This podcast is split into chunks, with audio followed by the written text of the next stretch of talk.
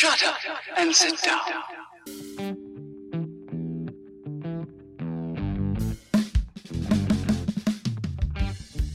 Buenos días, tardes o noches, dependiendo de la hora en la que nos estén escuchando, y bienvenidos una vez más al podcast de la comunidad del celuloide, un podcast para dominarlos a todos. Yo soy Manuel. Yo soy Jorge. Hola amigos, bienvenidos una vez más. Estamos aquí con algunas cosillas particularmente malas, pero hay un par que me emocionan bastante, así es que, este, pues, pues vamos a darle. Sí, yo creo que empecemos con lo que al menos a mí no me emociona tanto, por no decir nada, que es todo lo que Lucasfilm puso en su celebración de Star Wars que hicieron la semana pasada, donde soltaron todos los trailers que, de cosas de Lucasfilm que van a sacar en este y el siguiente año. La neta de todo lo que sacaron, creo que lo único que medianamente me emociona es lo de Tales of the Jedi, que esa se ve que va a estar un poquito más supervisada pues por el equipo de Filoni, va a ser una serie animada donde van a traer de vuelta a Qui-Gon, al Conde Dooku, va a haber una- un capítulo de la mamá de Ahsoka, entonces eso se ve interesante, lo demás. No podría describirlo de otra manera. La verdad es que si todos me dan igual. Ese Tales of the Jedi, pues más o menos, no, ¿Eh? no, no es que me emocione mucho. La de Willow, pues solamente sentí bonito por de que lo hayan traído de regreso. Pero Ah, así bueno, que digas, así que digas, puta, ¿cómo lo estaba esperando? Pues no. De Indiana Jones ni hablemos al respecto. Y pues, pues Oh, ya, no. todo lo, ya todo lo demás de Star Wars Bad Match, ni me tomé la molestia de ver el tráiler. La primera la odié, así es que no, no, no. Y luego con lo que estamos viendo de, de Obi-Wan, que todavía están en la cuerda floja, así es que no quiero saber nada de esto. Sí, la verdad, ahorita ya creo que estamos más que hartos de Lucasfilm saturando con Star Wars, pero pues más o menos es la opinión que tenemos en general de lo que están sacando. Ustedes cuéntenos qué les parece, si hay algo de esto que les emociona, eh, hay algo que no, eh, todo, pero pues ahí ustedes no, nos contarán una cosa que sí de plano no solo no me emociona, sino que me encabrona. es este, pues Disney y su pinche obsesión por hacer un remake live action de una película clásica que obviamente no necesita un remake y no aporta nada nuevo. Ahora le tocó a Pinocho. Y este, no, no, perdónenme, pero no, no, ya estoy hasta la madre, no, no, no, o sea, ni siquiera ponen un gato de verdad, o sea, Fígaro, ¿qué tan difícil es conseguirte un gato para que Sí, de verdad, no, lo pones en CG, es como de, güey, Para que esté ¿por ahí acostado, o sea, literal no es como que haga mucho. Sí, no, no, está. Digo, lo, lo único bueno que podemos ver aquí pues, es Tom Hanks, ¿no? Pues, pues es Tom Hanks, te cae bien nada más de verlo, o sea. eh, pero, pero no es lo suficiente. No, Digo que me, digo que me da mucha risa que ponen del estudio que te trajo La Bella y la Bestia y el Rey León, es como, ok. basura, Eso, es- basura. eso, eso sería un poco rojísimo, es como, ok, si son los mismos, adiós. Sí, sí, definitivamente no me emociona para nada. Es, es, es algo que me, me- me- me frustra, de verdad. No, ninguno de los remakes live action que han hecho, al menos en mi opinión, aportan algo nuevo o algo interesante. La verdad, Al contrario, ya- hasta han arruinado un poco lo ¿Sí? que ya había.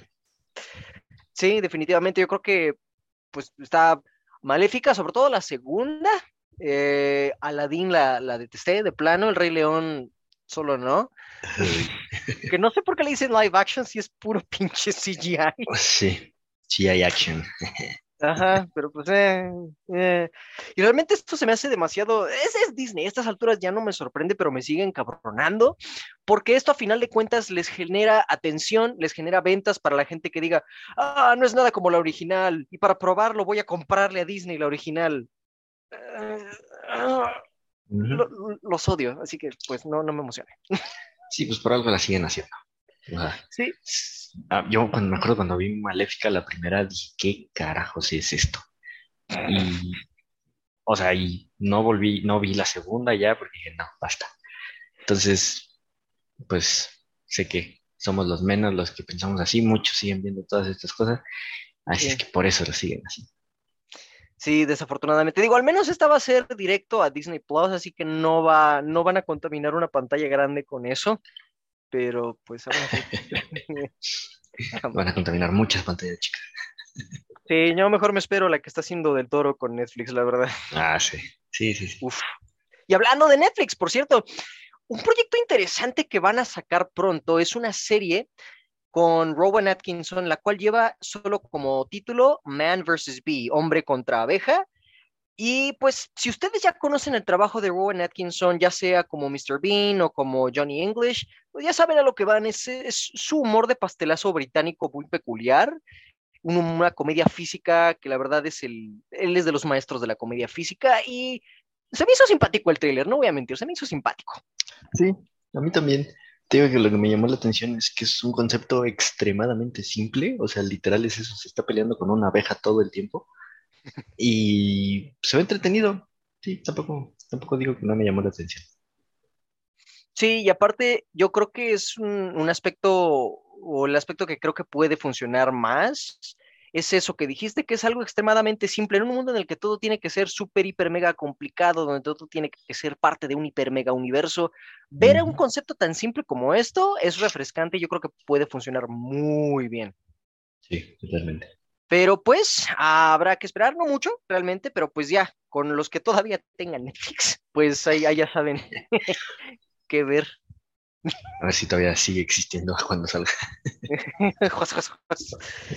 Pero hablando de insectos y conceptos que pueden funcionar, tuvimos ya por primera vez nuestro primer vistazo no oficial de el traje que va a utilizar Solo Maridueña en la película de Blue Beetle. Estas fueron fotos que se filtraron desde el set de filmación y la verdad se ve precioso ese pinche traje. Yo me quedé de wow. Ya, sí. Cuando me lo mandaste, literal, o sea, literal me le quedé viendo la pantalla y dije, ¡Oh! Así, o sea, se me salió un gasp de, de verdad, que fue, está hermosa esa cosa. O sea, realmente es de los trajes más bonitos que he visto de, de superhéroe, porque está idéntico, o sea, es, es, real, volvemos a lo mismo, no, no es CGI, que pues con Marvel sabemos que el 90% de los trajes así son. Acá no, o sea, la máscara, todo. Sí, sí quedé impactado, la verdad. Me tardé como media hora en procesar. Sí, de hecho es algo que le respeto mucho a Warner Brothers y a la división de DC. Podrán tener películas cuestionables, pero algo en lo que sí no fallan, en mi opinión, es en el vestuario. Ellos han hecho de los trajes mejor adaptados de un cómic a la pantalla grande. Yo creo que este es fácil de sus top 3 porque sí, Es, es, es, literalmente idéntico. Y yo creo que sí le van a dar retoques, ¿no? De CG, por ejemplo, las patas que sí, le salen claro. de la espalda, pues sí, no va a haber de otra, pero se aprecia muchísimo que todavía le pongan esa atención a algo que es vital en cualquier personaje de historietas, que es su traje. Uh -huh. Sí, claro, definitivamente va, va, a haber retoques con, con CGI, pero pues son cosas inevitables, ¿no? O sea, las patas, pues sí sería un dolor de cabeza ponerte a hacerlo práctico. Sí. Y se entiende, pero ya que todo lo demás esté así hecho bonito como debe de ser, ulala. Sí, la neta, no voy a mentir, esto aumentó mi hype por la película y ahora sí ya la quiero ver, más que nada para ver el traje en acción. Sí, ya sé. Ojalá que, que no sea lo mismo de siempre, ¿no? Traje bonito, música chida y todo lo demás para el perro. Esperemos que, que se acabe eso, por favor. Por favor, que pues bueno, ahorita ya más adelante les platicaremos de todavía decisiones cuestionables de Warner, pero pues... Como siempre. Eh, ya sé, es costumbre, esperemos que ya se les quite con todo esto de, de David Zaslav matando, Ojalá. quitando toda la hierba mala. Y cortando cabezas, a diestra y siniestra. Pero cañón. Pero pues sí, empecemos las noticias, pues vamos a empezar con una noticia triste y que realmente no esperaba nadie, y es que el actor Ray Liotta, que igual ustedes ubican por la película de Goodfellas, o si son fans de la película de B-Movie, pues él aparece en un cameo, o bueno, ajá. O recientemente salió en la precuela de Los Soprano, que era The Saints of Newark. Pues bueno. The Many Saints of Newark. The Many Saints of Newark, cierto. Pues él desafortunadamente eh, falleció la semana pasada a los 67 años en La Habana. Estaba ahí con su novia porque al parecer iba él a empezar a filmar un proyecto y no hay detalles realmente de qué fue lo que pasó, solamente dicen que se quedó dormido y ya no despertó, pero no hay detalles. Digo, no creo que sea necesario. la verdad, qué triste, sobre todo porque él, él había estado em- empezando a estar en más proyectos muy recientemente y que de buenas a primeras se vaya así nada más, como que pues sí está, sí está feo. Sí, sí, sí, estuvo muy feo. Como dice, nadie lo esperaba. Cuando me empezó a salir en Facebook dije, no, no puede ser. Y, pero pues, ni modo, pues son cosas de la vida. Qué, qué feo que fue así. Bueno, parece que, que no sufrió, así que por ese lado, qué bueno. Pero pues, chale, como siempre. F Chale los por- chavos. Sí, sí, la verdad es, es una pena, es algo inesperado, pues espero que su familia encuentre pronta resignación y pues él dejó un trabajo bastante sólido como legado. Sí, pues, claro. Esa risa descanse a nadie se le va a olvidar. Exacto, la verdad. que, que en paz descanse el señor Liotta. Y pues bueno, si ustedes no han visto nada de su trabajo, tienen, tienen mucha tarea que hacer, damas y caballeros. Y pues pasando a noticias menos tristes, pero no muy alentadoras, de todos modos. Eh, Warner Brothers, como ya les dijimos, en general se les conoce por tomar decisiones cuestionables, por no decir malas. Y yo creo que esta es otra, Este es de las peores, la neta. porque son ustedes fans de Plastic Man, ¿no? Deberían porque son muy buen personaje. Pero bueno, son fans de Leslie Jones. ¿Por qué? Pero si lo son, pues bueno, aquí tenemos su, su proyecto, eh, un proyecto que los va a dejar, uff, porque Warner Brothers Animation va a producir una serie animada del personaje Plastic Man con Leslie Jones en el papel estelar. Y pues bueno, ella también de hecho va a ser productora ejecutiva del proyecto. Sí, Em. sí, no, no creo que hubiera manera de que fuera ella. Híjole. Ay. Mm, No, mira, para mí lo de menos es que la fueran a hacer Plastic Woman o Plastic, no sé lo que sea, ¿no? Mi problema es con ella. Ella me cae en los huevos. por dos es insoportable, tanto como comediante como, como, como persona, al persona. menos. En los berrinches que no ha parado de hacer desde que la película de Ghostbusters que hizo no pegó, es como de, ya, no, o sea, ya, cálmate. Sí, o sea, no, no es, no es, volvemos a lo mismo. No, no es porque sean mujeres, no es porque la película estaba fea y, y todo lo que hace ella en general está bien feo, o sea, como dices tú, su, su comedia es estar gritando al estúpido a ver qué pega y pues no. Sí, sí, la verdad es, es, es insufrible y la verdad un personaje como Plastic Man, que es más que nada un troll, no le queda para nada, o sea, no, no. Sí, no, no, no. O sea, sí, como dices, el humor, el, el troll y el humor de Leslie no es lo mismo. Entonces, ay, pues no sé, o sea, digo, si, si se apegara más a, al estilo de Plastic Man, pues me sorprendería mucho, pero lo dudo mucho. Siendo productora ejecutiva y estando, pues, medio, medio a la cabeza de esto, pues creo que más bien está tratando de hacerlo como ella quiere. Entonces, Ajá. pues paso. paso por dos. La verdad, esto no es nada que me emocione. Pero si alguno de ustedes al menos le a la Morbius le parece intrigante esto, pues díganos por qué, porque la neta es- Ay, sí, no, no. Ya sé, pero pues siguiendo con Warner Brothers como tal, y esto ha venido de muchos lados, no hay una fuente como tal, pero si esto es cierto, rumores indican que Warner Brothers pues fue arrastrado con Ben Affleck ofreciéndole 30 millones para volver como Batman.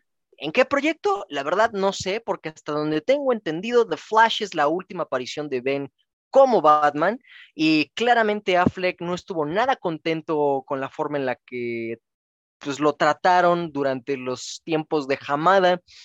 Mm. Entonces, no sé qué tan cierto sea esto, pero si lo es, ah, o sea, estaría padre verlo de vuelta, pero no sé. ah, ¿Quiere realmente? Porque pues yo lo vi muy decidido en que de plano ya estaba hasta la madre de ser pues, Batman. Sí, pues también cuando vi la noticia me sorprendió. Eh, como dices, pues la- esa relación no terminó nada bien. Que me gustaría verlo, sí, definitivamente. O sea, creo que todos estamos de acuerdo en que hizo falta esa película en solitario de Ben Affleck, porque pues era un Batman muy bueno. O sea, y creo que no conozco a nadie que no le haya gustado. Y pero ahora como que no sé, o sea, ya no sé dónde entraría. Ya tenemos a, a Pattinson siendo Batman solito, el universo este, pues como que ya está en las últimas.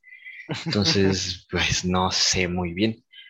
Eh, pero pues sea lo que sea, o sea, si vuelve bien, este, y, y que lo dejen hacer, pues también mejores cosas, pues va, jalo. Sí, la verdad no me opongo. Y algo que a lo mejor le da un poquito más de fuerza este rumor o veracidad es que todavía hace un par de meses y hace poquito un artista conceptual que trabaja para Warner estuvo publicando en su Instagram artes conceptuales de la película de, de Batman de Ben Affleck que se canceló. Entonces, ¿quién sabe? Digo, Sí, y aparte uno de los que estaban poniendo los rumores creo que era Ian freaking Robert, ¿no? ¿O no? no me acuerdo. Según yo estoy con que él era uno de los que estaba con ese rumor, que pues sabemos que es medio, medio confiable, pero no estoy muy seguro si, si sí fue él. Pues si es por el medio de Giant Freaking Robot, entonces creo que esto todavía le da un poquito más de veracidad al asunto. Pero de ser cierto, mm, ¿te gustaría que regresara en una película, que regresara como nada más personaje de cameo en otras películas de DC o que le dieran una serie? Pues mira, por lo que recuerdo es que lo, lo querían para hacer la adaptación de Crisis en Tierras Infinitas, ¿no? Para que fuera como Sí. el protagónico. Entonces, pues, yo siento que estaría bien, pero me gustaría que fuera así como, como cosa de una vez y ya. O sea, que, que no sea una manera en la cual estén- sigan tratando de, de revivir ese universo. O sea, una película de, de Ben para que muy merecida la tuvo y adiós. Sí, yo creo que sería, eso sería lo más adecuado, porque sí, como ya hemos dicho muchas veces, yo creo que este universo que empezaron mal lo tienen que terminar y pues qué mejor manera de terminar el desastre con una película de tierras, de crisis en tierras infinitas, con que no la hagan tan mal como lo hizo CW, creo que ya, ya vamos bien. Mira, está, está difícil hacerlo igual de mal, pero no los voy a retar porque luego, Sí, mejor nos callamos. mm, sí. Pero pues es un rumor, o sea, de que se lo estén ofreciendo a que lo acepte, pues ya son dos cosas diferentes. Exacto, habrá que esperar. Pero algo que no es un rumor, que de hecho confirmó recientemente el productor Jerry Bruckheimer en un AMA de Reddit, es que él y Nicolas Cage están trabajando en ideas para un guion de una tercera entrega de La leyenda del tesoro perdido o National Treasure, dependiendo de cómo la conozcan. A huevos, sí, la neta, yo estoy bien emocionado. Es como de- después de que dijeron que iban a sacar una serie, pero que pues nada más iba a estar el, el coprotagonista de las primeras dos, como de, ah, chido, pero necesitamos a Nick Cage. Y Ajá. Nick Cage vino. Sí, pues justo, justo hace un par de semanas estábamos platicando ese punto. De esa serie me vale. O sea, lo que queremos era ver otra, otra vez a Nicolas Cage y aquí está. Y todo estoy seguro que gracias al peso del talento. Sí, la verdad, yo creo que esa película le, les- lo, lo puso de nuevo en el mapa y Sí. bien merecido, la verdad, porque los proyectos que se ha chutado independientes en los últimos años han sido buenísimos y creo que merece estar otra vez en una producción de más alcance. Sí, totalmente. Así es que, bien ahí. Esa, esa sí la quiero. Ahora que se va a robar. Eh, era bueno, no sé. No, yo tampoco, pero igual el punto es que sea otra vez una aventura des- descabellada donde Nicolas Cage haga lo suyo. Ya, ya con eso es suficiente, pero pues sí, la neta se emociona. Sí, Y sí, las sí, sí, emociones sí. no paran, maldita sea, porque ves el TikTok que me pasaste donde, ¿qué era ese evento? No sé, la verdad no sé, no, no, no salía muy claro dónde era. Pero bueno, de lo que les estamos hablando es que en un evento que no sabemos de qué fue, pero gracias a un usuario de TikTok que lo subió, es que Del Toro confirma que está escribiendo un guion de una película que él quiere filmar aquí en México. La fan le pregunta que para cuándo regresa a México y él dice que ya está trabajando en un guion, que pues ya le tocó a Alfonso, ya le tocó a Alejandro y ahora va a él. Y sí, la neta, él la última vez que filmó una película aquí en México creo que fue Cronos, si no me falla la memoria, o sea, ya tiene un chingo que no graba aquí en México. Sí, sí, pues la verdad es que mm, ni, o sea, no es motivo de crítica, ¿no? Para la carrera que tiene, a fuerzas se tenía que haber salido de aquí. Y qué bueno que pueda regresar ya después de tantísimo tiempo a hacer algo acá. Así es que. Y pues sí, lo que dijo es de, pues mira, la estoy haciendo, la voy a terminar cuando la termine, no, no sabemos nada más, pero pues al menos sí está intentando hacer algo para acá. Así es que, bien. Sí, la verdad, yo estoy emocionado y que se tome el tiempo que quiera. La verdad, Él, en general, nunca me ha decepcionado. Él nunca ha hecho un mal trabajo. Y sobre todo si es una película la cual va a regresar aquí a México, digo, pues, que se tome su tiempo, no pasa nada. Sí, sí, sí. Y pues hablando de artistas que se toman su tiempo y que no sabemos si van a regresar o no, y creo que tú sabes más al respecto que yo, pero el mangaka Yoshihiro Togashi eh, empezó a subir estados críticos en su Twitter y pues la verdad esto para fans de su trabajo que es Hunter Hunter o bueno Hunter x Hunter, esto les da la idea de que a lo mejor iba a volver a ese proyecto, quién sabe, tú, tú qué sabes más de todo esto, ¿qué crees? Pues digo, no, así de saber más, pues realmente no. Todos sabemos lo mismo. O sea, empezó, a subir ese par de tweets como, pues sí, ¿no? De que está haciendo algo y el internet, bueno, el internet otaku se, se rompió porque la mayoría de las personas pues ya dábamos por muerto. O sea, ya, ¿cuántos? ¿Qué tenía? Como cinco años en, en break. Una cosa así, o sea, ya era muchísimo tiempo el que había dicho de, bueno, pues me voy a esperar tantito, con permiso. Y ya, yo, yo lo daba por muerto. O sea, dije, chale, pobrecitos de los fans de Hueso Colorado de esto, porque nunca van a haber terminado eso. Y, ah, y lo cortó en un momento así en el que parecía que iba a reventar la, la historia y, y todo. Y pues no, ya, ya, creo que se había puesto a jugar el LOL, ¿no? O algo así, por eso, por eso había dejado de, ¿En serio? de trabajar. Sí, se había hecho gamer de algo, no sé de qué. Maldita sea LOL, otra vez quitándole la vida social a los mejores. Sí, sí, no, no me hagas mucho caso, pero algo así es, algo así es la, la leyenda. Este, pero pues mira, si regresa, qué bueno, pues es algo que, que tiene un fandom muy grande. Es una historia, pues, de anime, de manga, yo creo que muchos lo consideran de las mejores, así es que si la va a terminar, pues qué bueno. Y esperemos que la termine porque luego no le vaya a pasar lo que le pasó al de Berserker, que pues ya de plano no le alcanzó a terminar por causas, por, por situaciones de causa mayor, entonces pues ojalá y sí, a él no le pase lo mismo si la, si la arma y si la pueda terminar. exacto. ¿Cuánto tiempo lleva, o bueno, no sé cuántos tomos o cuántos años lleva ya Hunter x Hunter? Mm, ay, la verdad tampoco sabría decirte así en tomos porque luego, luego está bien raro. O sea, eso de los tomos luego me confunde porque son tomos, capítulos y, y todo. Entonces, no sé. Bueno, más fácil. ah, ¿Está al nivel de One Piece o todavía está en una... es No, aceptable? no, no, no, no, según yo sí está, este, es aceptable. O sea, Ah, bueno. porque aparte sacaba, sacó los volúmenes de, del manga y ya después, digo, como, fue cuando empezó como a medio ya desaparecerse y ya no los, o sea, ya no los dibujabas, empezó a sacar más bien como novela gráfica, era más texto que nada y ya después se desapareció por completo. Pero mira, ya lo estoy aquí buscando. Primera publicación, 3 de marzo del 98 y son 36 volúmenes. No está mal. Sí, ¿no? Bueno, pues, pues ojalá sí, sí, sí, sí sea y sí regrese y sí termine su trabajo. Pero pues, pues a ver, ustedes, alguno de ustedes que sea fan de su trabajo, cuéntenos, ¿les emociona? ¿Tienen esperanzas? ¿Ni se ilusionan como nosotros con la serie de Obi-Wan? Ahí Eh. cuéntenos. Hablando de, Realmente tenemos que hablar de... pues, culpa a mi economía porque no pude ir a ver Top Gun, si no estaríamos hablando de Top Gun. No, aparte sí, sí es algo de lo que hay que hablar. Lo vamos a hablar ya después cuando termine con spoilers. Pero primeras impresiones, pues no, mano. A mí no me está No. encantando. A mí tampoco, la verdad. Digo, no es como que estuviera esperando algo, porque ya después de ver todo lo que ha estado haciendo Disney con Lucasfilm, la neta no es algo que nos emocione. Pero vamos, aún así, teniendo expectativas bajas. Ah, Y, y, y, pues teníamos algo de expectativa, sobre todo por Ewan McGregor. Pero yo te decía, tengo miedo, tengo miedo. Sabía que, que era demasiado bueno para ser verdad. Y sí. pues mira, Hasta ahora en estos primeros dos capítulos, parece que muchos de nuestros temores fueron confirmados. Para empezar, el hecho de que Obi-Wan no va a ser el protagonista de su propia serie. mm, lo cual pues duele, pero pues empecemos por las cosas que sí tiene bien. O sea, los primeros dos capítulos tienen cosas buenas.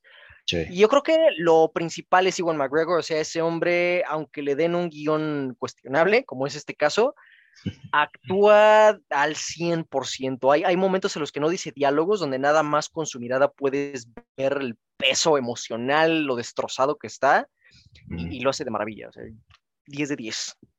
Sí, definitivamente es lo mejor que hemos visto hasta ahorita. Y como dices, pues con, con lo poco que tiene de material para trabajar, eh, pues se siente que es él. O sea, se siente el, como tú dices, pues los problemas que trae, el peso emocional, de todo. Entonces, pues ahí sí, ninguna queja. Para nada.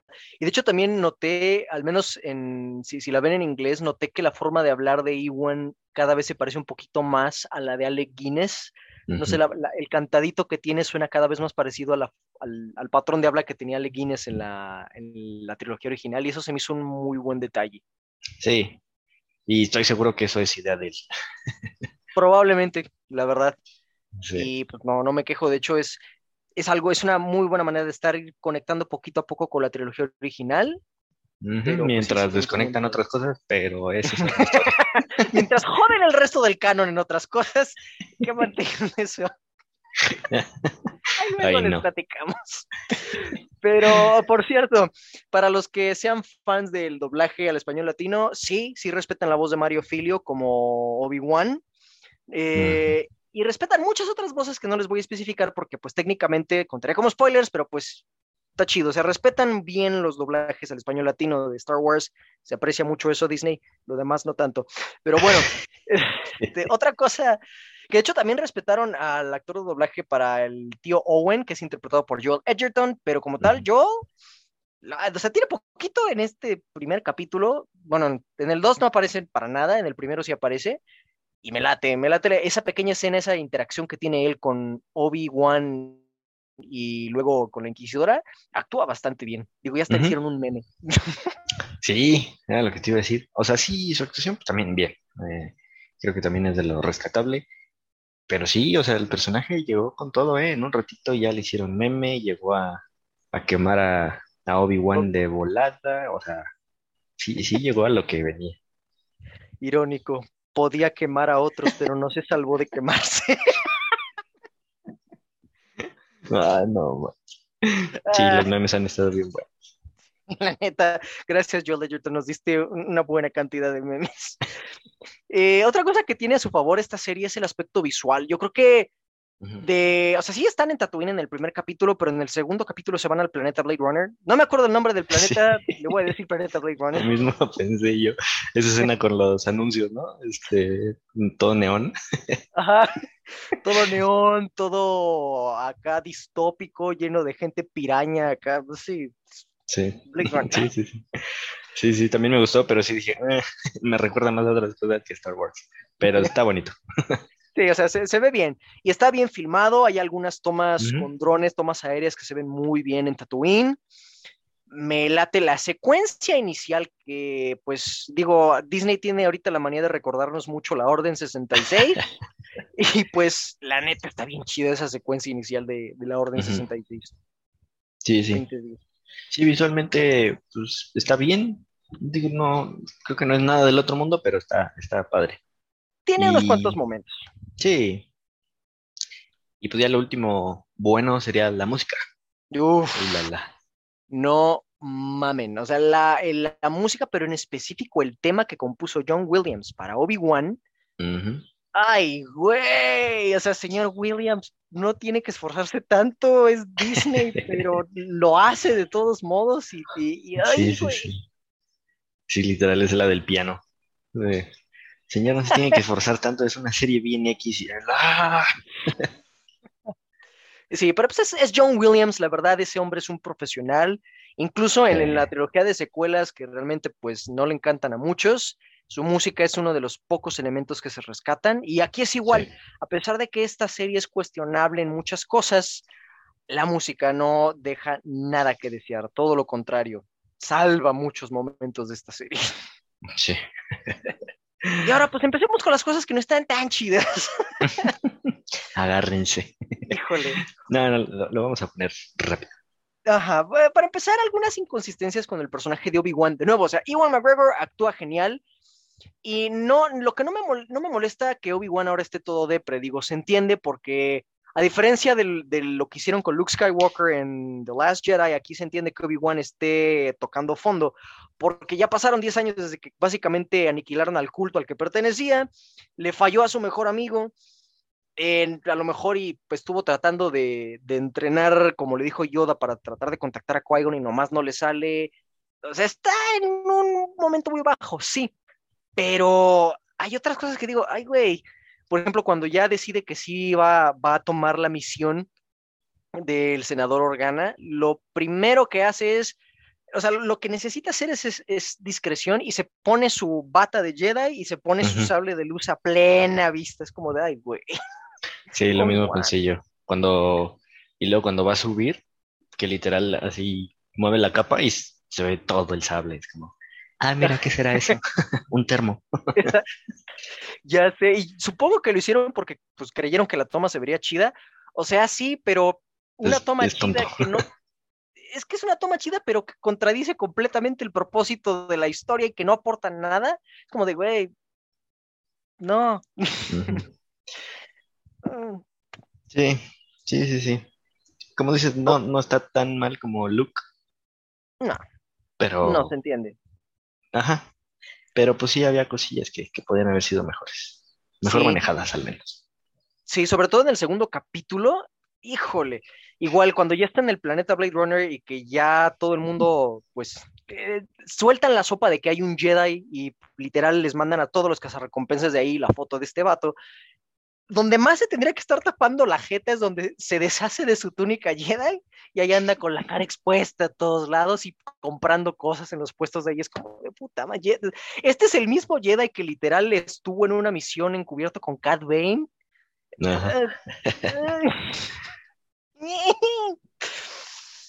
Pero in- incluso así no es lo peor. Yo, yo creo que de lo peorcito de esta serie son los inquisidores, Ay, pero en especial uno, una de las inquisidoras. Sí, sí, sí. Todavía el, el gran inquisidor medio les, medio me está cayendo bien. Este, ya el aspecto físico, ya para el segundo dije, bueno, ok, va. Pero no esa maldita así, ay, no. Su Es personaje como- es, Sí. sí, como, ¿qué ibas a decir? Como Kylo. Ajá, te digo, es, que es como Kylo Ren, es igual de berrinchuda que Kylo Ren. pero en esteroides. O sea, yo la siento todavía más insufrible. Sí. Y, Y muchos han dicho que es que así está el personaje, así lo escriben. Y yo, ok, pero ¿por qué? Porque al menos a Kylo Ren le doy el beneficio de la duda de que, bueno, tiene problemas con papi, mal, mal escritos, pero pues medio se justifica aquí su berrinche aquí. Al menos en estos primeros dos capítulos no sabemos cuál es su problema. Ujú. Y aparte lo que me desesperó a mí todavía más es la actriz. O sea, yo, yo lo sentí muy exagerada. Todavía Dan. Driver dices, pues bueno, o sea, él es chido, ¿no? O sea, pues hizo, hizo lo que pudo. Pero Ajá. acá no, este sí me desesperó. O sea, yo su personaje lo vi muy exagerado. Este, cada que hablas se ve, se, se siente muy falso. Entonces, Ajá. pues no, no ayudó aparte. Se siente muy sobreactuado y, Sí. O sea, yo entiendo que a lo mejor y su personaje está escrito para ser alguien impulsiva, ser alguien agresiva, pero yo creo que aquí no le dieron buena dirección porque sí se nota, pues sí, no se nota auténtico, se nota exagerado, como tú dijiste, se nota actuado, entonces, pues eso no la hace intimidante, de hecho la hace bastante insufrible y entiendes por qué los otros inquisidores están como de, ah, esta, esta morra otra vez. ¿Quién la juntó?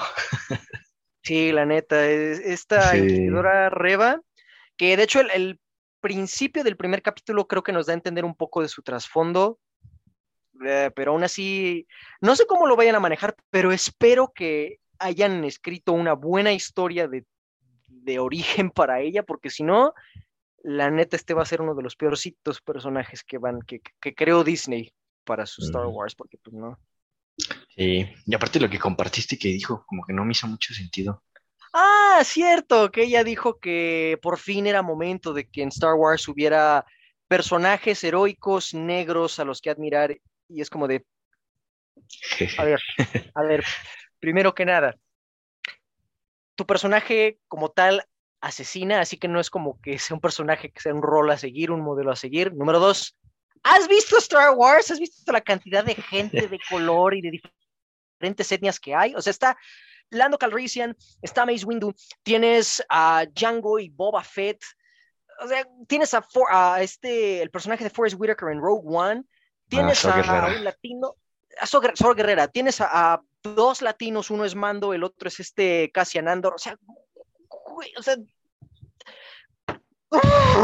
y lo, que más me frustra es que probablemente ni siquiera sean sus palabras, es lo que ya le dicen los equipos de relaciones públicas que ponga para crear controversia, para que la gente pele esta serie, porque seamos honestos, esta serie hasta ahora no está ofreciendo nada que valga la pena y la única manera que Disney o cualquier productora de Hollywood actual conoce para llamar la atención es crear controversia. Güey, qué hueva. Sí, sí, sí, aparte, pues, bueno, pues no sé, yo si fuera ella sería como, bitch, please, ¿cómo quieres que diga esto? Digo, solamente como dices, definitivamente no hayas visto nunca nada de Star Wars, ah, pero pues lo veo difícil. La veo difícil, por dos, sí, la verdad. Hasta, ahora, Reba o la Inquisidora o la tercera hermana es tan insoportable como una puñalada en el estómago, pero pues a ver si ustedes mm, nos pueden decir algún motivo por el cual eh, puede este. funcionar el personaje. sí, hablando, y, hablando de personajes que, insufribles que no funcionan. Ay, no. Ah, la pequeña Leia. Chamorra castrosa. Chamorra castrosa por dos. No solo el hecho de que, pues bueno, o sea, es una niña actriz, encontrar actrices o actores niños, pues está un poco difícil que sean buenos, pero no solo eso, sino que, ay, güey, o sea, entiendo que la personalidad de Leia en la trilogía original, pues era una, una, personalidad fuerte, tenía temperamento y hasta cierto punto era mandona, pero era, era líder. Aquí es, ay, o sea, no, no. Sí, sí, o sea, era innecesario que, tuviera como esas mismas características, ¿no? Y, más así tan forzadas. Muy forzadas y aparte hasta cierto punto contradictorias, porque si ves las interacciones que tiene con su padre, el senador Organa, con un padre así es muy difícil que una niña sea tuviera esa personalidad de niña consentida malcriada. Es, en mi opinión es muy contradictoria. Es, la forma en la que se comporta en el capítulo 1 al capítulo 2 es como de, güey, ¿son la misma persona o cambiaron de niña? Porque en el primer capítulo todavía, o sea, sí se le ve un poquito estúpida, un poquito impulsiva, pero desde cierto punto alcanzas a ver un poquito de la Leia de la trilogía original que tiene sabiduría, es de temperamento fuerte, la conversación que tiene con su primo, la neta, sí estuvo bien manejada, pero luego en el episodio 2 es todo eso lo mandan al carajo y te ponen a una niña que es irresponsable, que es impulsiva y que actúa de la manera más estúpida posible. O sea, es como de, si no, si no fuera por el hecho de que eres Leia, neta, no me gustaría que sobrevivieras la serie, pero pues ni modo. pero pues ya, ya nos spoilearon eso. sí, ni modo. Pues sí, como dices, en el segundo es donde sí Ay, como la, ahí sí ya me desesperó, desesperó mucho, el personaje como que fue de ya, ya basta. En el primero no estuvo tan mal, pero lo que sí estuvo para el nabo fue la persecución. Uf, es que Dios, ¿cómo, de verdad, cómo esperas que tres hombres adultos alcancen a una niña? O sea, es imposible. Sí, sí, sí. Ah, parecía así como de caricatura, ¿no? De repente Ándale. veían un tronco y era como, ¡ah! ¡Oh, me tropecé! parecía como un, papá persiguiendo a su niña así de juego en el parque. ¡Eh, ¡Te voy a alcanzar! ¡Te, voy a alcanzar! Sí, no, eso sí también estuvo. Este. Ha sido de lo peorcito también eso. Sí, sí, definitivamente hasta ahora Obi-Wan Kenobi, la serie, deja mucho que desear. Apenas van dos episodios, pero. Híjole, va a estar difícil que, que cautiven a la audiencia en lo que viene. A ver qué tal, todavía faltan ¿qué? cuatro capítulos más, ¿no? ¿Van a ser seis? La verdad no sé, no he visto. Creo que iban a ser seis. Iwan McGregor dice que a lo mejor ya hacen otra temporada. Entonces, pues. Please no. A menos de que mejoren increíblemente, pero por ahora. Sí, no, no. Ya se les fue un tercio del tiempo y tuvo para el perro, así es que Sí. La veo difícil. La veo difícil por dos. Pero ustedes cuéntenos qué les parecieron los primeros dos capítulos de la serie de Obi-Wan Kenobi. ¿Les dejó un buen sabor de boca? ¿Mal sabor de boca? ¿Les vale madres? Cuéntenos. Y pues para quitarnos este mal sabor de boca que nos dejó a nosotros, yo creo que nuestras recomendaciones les van a ayudar bastante, sobre todo la tuya, que yo no la pude ver, maldita sea. Pero paciencia, joven Padawan, si se puede. te, te odio. Eh, eh, sí, muy, muy buen timing. Excelente. Pero bueno, por favor, Este, platícales de, de esa experiencia religiosa que tuviste. Pues mira, fui a ver la película de Top Gun Maverick. Y pues es una película que ha estado en boca de todos últimamente. Así es que creo que mi recomendación pues no tiene mucho caso. Pero por lo que lo voy a hacer es porque honestamente vale mucho la pena. Este, y esto lo digo porque pues, hay muchas películas que, que las aplauden mucho y ah, está buenísima. Y nosotros la vemos y es como, ¿a poco sí? Entonces, aquí la verdad es que había visto buenas cosas, este, ya traía un poquito más de expectativa, pero pues a fin de cuentas era una secuela y de Top Gun, ¿no? No, no iba así como que digas, "Uta, voy a ver la película del año. Pero la verdad es que está muy buena, me gustó mucho, así es que les voy a contar rápido por qué. Antes que nada, por si alguien no sabe, esto es una secuela de la película de Top Gun de 1986, que acá fue Top Gun Pasión y Gloria. Y aunque no es estric- estrictamente necesario haberla visto para entender qué pasa aquí, pues sí te aporta un trasfondo mucho más amplio y sobre todo pues sí pega mucho más en la nostalgia de una buena manera. Entonces, pues ¿de qué trata? Aquí vemos a Pete Mitchell, a.k.a. Maverick, que pues transcurrió el mismo tiempo en ese mundo que en el nuestro, como, como debería de ser, y ahora es un capitán que sirve como piloto de pruebas en un programa ahí especial. Entonces sigue teniendo el mismo temperamento rebelde e impulsivo que, que lo caracterizó en la primera película. Y pues después de algunos altercados, lo único que le dan de opción es, si quieres volver a trabajar, tienes que irte de maestro en Top Gun, o si no, adiós, aquí termina tu carrera militar. Entonces, pues no le queda de otra, se va como maestro a pesar de, pues, todas las trabas y, todos los problemas que él trae, para entrenar a unos jóvenes pilotos a hacer una misión que en papel pues prácticamente es imposible. Entonces, Iceman eh, dice que, que tiene que ser él, sí o sí, el que tiene que, que ayudar, el que tiene que entrenarlos, no hay nadie más este, pues, con la capacidad para hacerlo. Y así es como empieza todo. Ya más de la trama no les voy a contar. Como les digo, si ven la primera, pues sí es mucho mejor, van a entender cosas más fáciles, van a entender algunas referencias mejor. Pero bueno. Ahora bien, es muy parecida a la primera, pero sí eliminó algunos errores que tuvo la, la anterior. Aquí la historia es un poquito menos sosa este, y se siente un ritmo mucho más movido.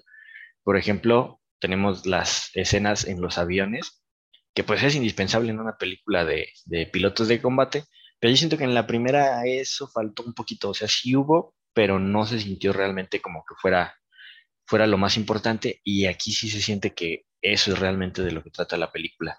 Y lo mejor, sin duda, es que todas esas escenas que les estoy diciendo las grabaron realmente después de haber tenido un entrenamiento en, en aviones de combate. No son efectos por computadora. Todos estuvieron entrenando para poderlas hacer y, la verdad es que está cañón. O sea, se ven las caras de todas las fuerzas G a las que se están sometiendo, o sea, cómo se, se les hace la cara hacia arriba, hacia abajo. Y pues ya con eso, para mí se ganaron el respeto que, que deberían. Y pues ahí sí nada más darle las gracias a, a, Tom por estar bien loquito y querer hacer todo eso de verdad. Y bueno, el elenco también es bueno. Los jóvenes que están, vemos la dinámica, la misma dinámica que veíamos con Marek y con Ice, aquí la estamos viendo, pero ahora es Hangman y Rooster son los, son los dos que serían el equivalente. Y también los adultos, yo siento que les dieron un buen crecimiento, una buena madurez, sin perder la esencia que tenían. Ahora vemos a, a Jennifer Connelly como, como el interés amoroso, y la verdad para mí ese fue un plus todavía mejor. Ni siquiera sabía que ella salía, pero me cae mucho mejor ella que, que Kelly en la primera. La primera, ella sí me cayó medio gorda. Aquí no, aquí el papel de Jennifer me cayó mucho mejor. Y pues ya por último, sería la cuestión esta de la nostalgia. Está ah, está presente 100%. Es una película que ah, pega directamente a la nostalgia, es lo que está tratando de hacer, pero bien hecho. O sea, se ve que es una película que hicieron con cariño, que hicieron con amor, no nada más por sacar dinero al estúpido. Se nota el cariño que le pusieron y eso solo se refleja en, lo bien que está la película. O sea, hay muchas escenas que son así, tal cual traídas de la primera y no me molestan. O sea, no, no molestan a pesar de que las hayan traído así. Por esto que les digo, o sea, se ve que, que hubo cariño al hacer la película. Entonces, la verdad, sí vale la pena, está muy entretenida, está buena. Yo creo que sí es de lo, de lo mejor que he visto hasta ahorita en lo que va del año. Y pues eso es, pues sí es mucho decir. Entonces, pues bien por Tom, qué bueno que, que hizo un remake, digo, bueno, que hizo una secuela de algo, que trajo algo después de 30 años, pero bien, esperemos. Ojalá que así fuera todo. Y pues de verla, no hay de otra, hay que ir a verla al cine, amigos, pero vale la pena verla en cine. Esa experiencia en verla en pantalla grande, todo esto que les digo de los efectos, no se van a arrepentir. sí se puede, sí se puede. Maldita la esperanza, abuelita. Solo tengo una pregunta muy importante que hacer. ¿Cuántas veces suena Danger Zone? Las necesarias. Ah, ok, muy bien. Porque la primera la ponían como cada cinco Ay, minutos. Sí. sí, me acuerdo. Sí, desespera después de un rato. Como de corta de escena y. Sí, sí, sí. Aquí está un poquito más variado, hasta eso. Ah, ok, muy bien. En 10 de 10. Sí. No, sí, sí, está muy chida, ¿eh? Sí, sí, vale Ya. la pena. Ya espérate que la pongan en, en una de esas de matiné 3 por 50 pesos. Chale, pero yo quería, yo quiero verla en una sala Atmos, pero pues la única sala Atmos que hay aquí me queda lejos porque, ah, maldita sea. Bueno, ya, a ver, a ver si se me hace verla. Mira, ya con que la veas en, en, en cine. En una pantalla grande. Ajá. Sí, Sí, porque no, no creo que esta vaya a disfrutarse en un, en una laptop. sí, no. O sea, sí, sí se va a disfrutar, pero no la No tanto. Ah, bueno, a ver Pero si pues se bueno. Sí, ¿tú qué nos traes?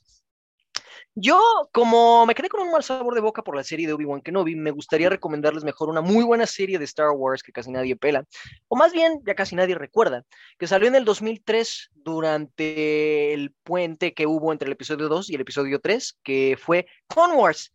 Pero esta fue dirigida por Gendy Tartakovsky, que ustedes recordarán por haber sido el responsable de Samurai Jack, algunos episodios de Laboratorio de Dexter. Es un excelente director en animación. Y la serie de Clone Wars en la primera temporada son capítulos cortísimos, de unos tres minutos, ya en la segunda son más largos, de 15 a 20 minutos. Pero lo que me gusta mucho de Tartakovsky es que él emplea mucho los silencios y el lenguaje visual como casi nadie en animación occidental. Y esta serie hace lo que Obi-Wan o lo que incluso el libro de Boba Fett o lo que Disney ha estado intentando hacer, pero no le sale, es expandir el mundo de Star Wars de una manera que sea visual y emocionalmente interesante. Aquí tienes capítulos dedicados a personajes que tuvieron nada más como un cuadro o dos cuadros de aparición en el ataque de los clones, como Kit Fisto. Tienes todo un capítulo épico donde ves a Mace Windu patear traseros en Dantooine. Tienes un capítulo donde Padme y Citripio están en el planeta Ilum. Pues, o sea, no mames, así de buena es esta serie. Y obviamente también tienes capítulos enfocados enteramente en Obi-Wan, en Anakin y, a pesar de que el personaje de Asajj Ventress se le conoce más por su representación en la serie de Dave Filoni, aquí es un poco más intimidante en mi opinión y el duelo que ella tiene en Yavin con Anakin es uno de los mejores duelos que hay en, en Star Wars y eso que es animación en 2D de hace casi 20 años.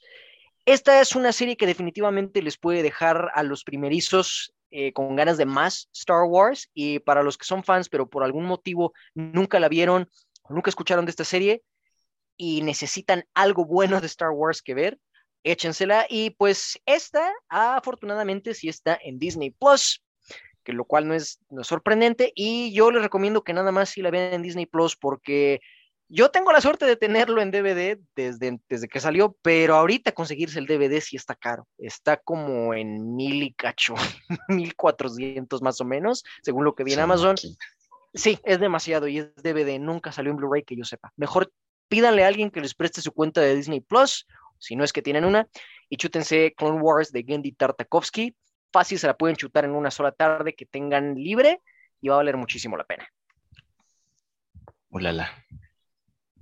Sí, ya sé. Ah. Y de hecho me acuerdo cuando salió esa serie hasta le sacaron juguetes y estaban feos. es que sí estaba difícil adaptarlo a, a juguete. sí, pero pues bueno, hasta aquí el podcast de esta semana. Les agradecemos que, como siempre, nos permitan acompañarles por una hora en lo que desvariamos sobre cosas nerds. Y pues saben que pueden estar al pendiente de nosotros en nuestras redes sociales. En Facebook nos encuentran como la comunidad del celuloide, donde les avisamos cada que subimos podcast, video, reseñas y lo que sea. Y en YouTube nos encuentran como Comunidad del Celuloide, donde también subimos clips de nuestro podcast, reseñas y otras cosas. Nuevamente, gracias. Yo soy Manuel.